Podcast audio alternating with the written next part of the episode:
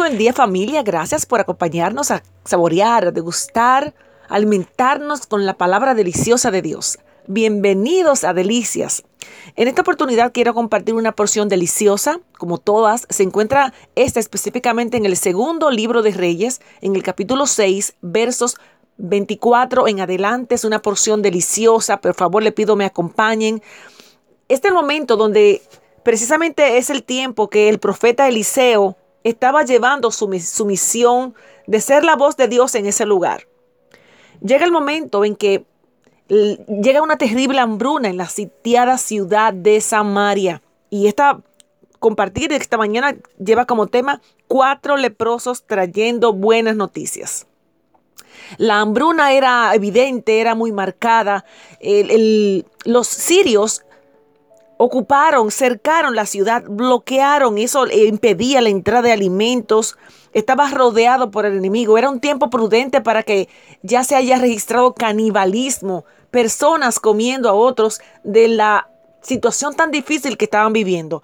Hubo una gran hambre en Samaria, consecuencia de aquella situación. Imagínense, la la cotización de los alimentos fue exorbitantemente alta, donde no todos podían alcanzar, solo los... Llegó un momento que estaba de mucha escasez eh, el alimento, entonces las personas estaban muriendo de hambre, estaban en momentos de desesperación. Es el ejemplo de unas madres que mm, sacrificaron a su hijo para comérselo y estaban en la situación terrible de pelear por quererse comer el hijo de otra persona. Imagínense la situación. A todo esto venía como consecuencia de la desobediencia. Le recuerdo que Deuteronomio capítulo 28 contiene una extendida sección donde Dios advierte a Israel sobre las maldiciones que sobrevendrían si rechazaban el pacto que él hizo con ellos. Y es precisamente lo que estaba aconteciendo aquí. Ya hemos visto anteriormente en este libro de Reyes, donde Dios evitó que la lluvia cayera sobre la tierra y era una sequía eh, extrema. Ahora vemos un poco más de las consecuencias de la desobediencia, donde la hambruna toca la puerta a Israel de manera desesperante. En el capítulo 7 encontramos en este segundo libro de Reyes como estos cuatro hombres se quedan en la entrada de la puerta porque no eran bienvenidos a la ciudad. Su condición de, ser leprosos lo hacían marginados e intocables y tenían que vivir fuera de la ciudad apartado. Si existiría un bocado de pan, ellos serían los últimos en recibirla. Según la tradición judía, estos cuatro leprosos eran Giesi y sus hijos, de, la cual yo también comparto esa idea. Vemos aquí la, posición tan importante que tenían estos, estos cuatro leprosos. Tenían, se, sentían con miedo, con temor, y se preguntaban, ¿de qué nos sirve sentarnos aquí y esperar la muerte? Tenemos opciones de entregarnos al ejército arameo. Si ellos nos perdonan la vida, mejor, pero si nos matan, igual moriremos. Y ahí es donde la mano poderosa de Jehová en acción es evidente. Vemos que de manera milagrosa Dios permite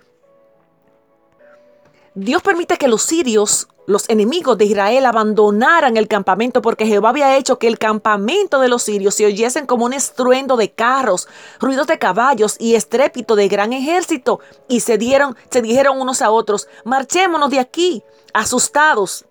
Dios permitió que ellos abandonaran el lugar de asedio, de presión, en el cual tenían comprometidos o asustados a los israelitas. Y es donde Dios ahí permite que ellos se vayan. Y es cuando entran en escena nuestros cuatro leprosos. Aleluya. Estos cuatro leprosos llegan a saciar su hambre, alimentarse. No sabemos exactamente cuántos días tenían sin comer, pero llegaban ahí el momento del milagro para ellos, como si hubiera llovido comida del cielo. Se alimentan, toman eh, y se alimentan, comen. Y es el momento cuando ellos reflexionan y dicen, no, pero que no está bien. No está bien. Hoy es un día de buenas nuevas. Esto hay que contarlo. Tenemos y sentían el temor sobre ellos de que Dios los castigara porque sentían la responsabilidad de compartir las buenas nuevas. Y así llegó el momento en que la noticia se corrió y los demás vinieron, eh, compañeros de la ciudad, de la nación, a alimentarse a ese lugar, a darse cuenta que ya estaban libres, que tenían libre acceso a la alimentación. Y ahí es donde coordina esta información de estos cuatro leprosos con los que con la información que hemos venido hablando de las escrituras y de la importancia de ver a Jesús en ella. Estos cuatro leprosos sintieron la necesidad de saciar su hambre para entonces compartirla. Y ahí es donde yo llego a invitarlo a ustedes cada uno a que se identifiquen con estos leprosos. No podemos compartir el mensaje de salvación. Jesucristo vino a libertarnos del egoísmo. Necesitamos compartirla. No solo alimentarnos de la palabra diaria, del verso, del día, del capítulo, de la cantidad de información deliciosa que recibimos al día. Necesitamos compartirlas con otros tenemos esa responsabilidad de seguir pasando vida, de que el interior de los demás corra río de agua viva, pero no sin antes alimentarnos nosotros. Necesitamos primero digerir el mensaje, el pan de vida, el agua que salta para la vida eterna dentro de nosotros, para entonces, al igual que estos mm, leprosos, poder llevar a otros y el mensaje de salvación. Necesitamos degustar, saborear, que germine en nosotros para entonces podemos ser testigos de, la revelación de la verdad, de la transformación de la palabra de Dios. Amén. Se me hace el tiempo, así que le pido disculpas, me he pasado, pero por favor comparta. No se quede solo con alimentarse usted, comparta con la palabra de Dios después de haberla digerido. Amén. Bendecido día. Cuatro leprosos trayendo buenas noticias.